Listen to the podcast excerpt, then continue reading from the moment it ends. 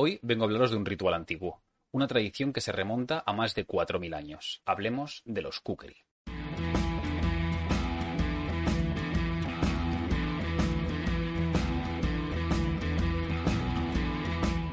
Siempre me han fascinado las tradiciones antiguas, eventos culturales que están muy arraigados a las sociedades y que sin saber muy bien cómo son una parte importante de nuestras vidas. Cuando viajo siempre me gusta buscar este tipo de eventos, este tipo de celebraciones, porque nos acercan a una parte del país que no es tan visible al ojo viajero. Además, tendemos a pensar que este tipo de rituales místicos o ancestrales son más típicos de otras regiones del mundo que no la nuestra, como pueden ser África, Asia, incluso Sudamérica. Pero normalmente no pensamos en Europa cuando intentamos acercarnos a este tipo de tradiciones. Si yo os preguntara por un ritual para ahuyentar los malos espíritus, ¿en qué país pensaríais? ¿En qué tipo de, cultura o sociedad tendríais en mente?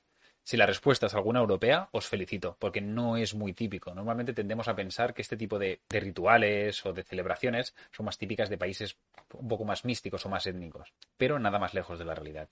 Soy un apasionado de Bulgaria y en los viajes que organizo allí siempre intento introducir algún elemento que sumerja a la gente en esta cultura búlgara profunda, que sientan que están participando en una celebración o evento realmente propia de este pueblo. Investigando, leyendo y gracias a los amigos que tengo allí, finalmente di con la tradición de los kukri. ¿Pero qué son estos extraños personajes ataviados con pieles de animales? ¿En qué consiste esta festividad? ¿Es solo un carnaval más? Vais a alucinar.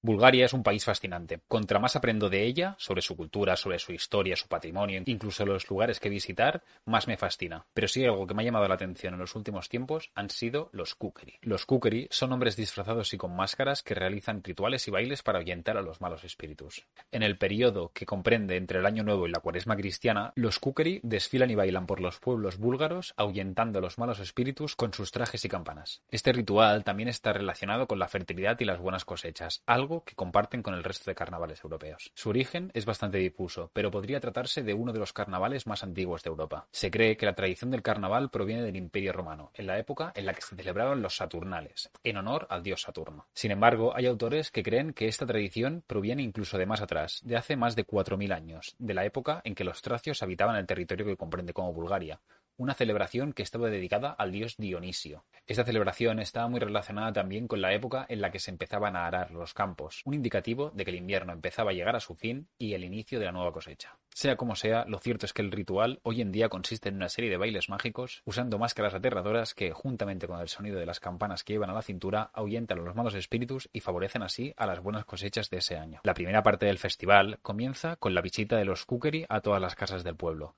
para dar a sus habitantes buena suerte, fertilidad y salud. Por ello, es típico que en los hogares estos reciban obsequios en forma de comida por parte de los habitantes.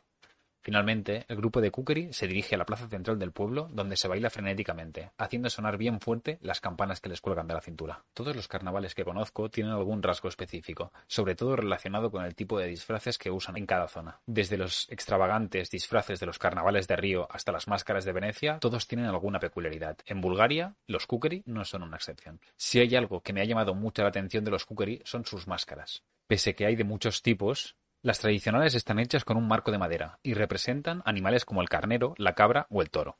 Encontramos también máscaras con dos caras. En un lado se representa un rostro afable y en el otro un enfadado, una escenificación de la dualidad entre el bien y el mal. Pero no son las únicas. Lo cierto es que cada región elabora sus propias máscaras, con elementos tradicionales de cada una, lo que hace que haya una gran variedad de formas y colores. Y de igual forma pasa con el resto del disfraz. En mi caso, me han llamado especialmente la atención los kukeri de Razlok, un pequeño pueblo de tan solo 20.000 habitantes al sur de Sofía. Sus kukeri son quizás, por la visibilidad que se les ha dado, los que figuran entre los más famosos y destacables, y no es para menos.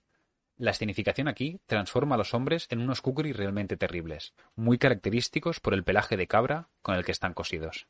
De hecho, en las zonas donde las cabras históricamente han sido un animal importante para su estilo de vida, es usual encontrar trajes de kukeri hechos a partir de su pelo. Pero hay muchos más. Quizá no con el mismo nombre, pero encontramos tradiciones similares en toda la zona de Europa Central, en países como Moldavia, Rumanía o Macedonia del Norte. Hay una mentalidad viajera latente en nuestra sociedad que ve a los países europeos como lugares poco exóticos, con poco que ofrecer. Y creo que estamos muy equivocados. Tenemos un continente muy rico y que, en ocasiones, conocemos muy poco. Tradiciones ancestrales como los kukri son una buena muestra de ello. Por ello, para el año que viene, voy a organizar un pequeño grupo de viaje para conocer este ritual de primera mano. Una experiencia compartida para todos aquellos que buscan adentrarse en las profundidades de la cultura búlgara. Si estáis interesados, podéis contactarme tanto por Instagram como por el correo electrónico o los comentarios del vídeo o el podcast que estáis escuchando. Vivimos en un mundo fascinante. Paisajes, ciudades, pueblos, rituales, lenguas, culturas, fauna. La variedad natural y cultural de nuestro planeta es brutal, estremecedora. Investigar Bulgaria con más profundidad me ha abierto también nuevas vías de exploración y una verdad que estaba latente, pero que no me animaba a ver. Europa es mucho más de lo que aparenta. Nada más, yo me despido aquí. Espero que os haya gustado el vídeo y nos vemos a la próxima.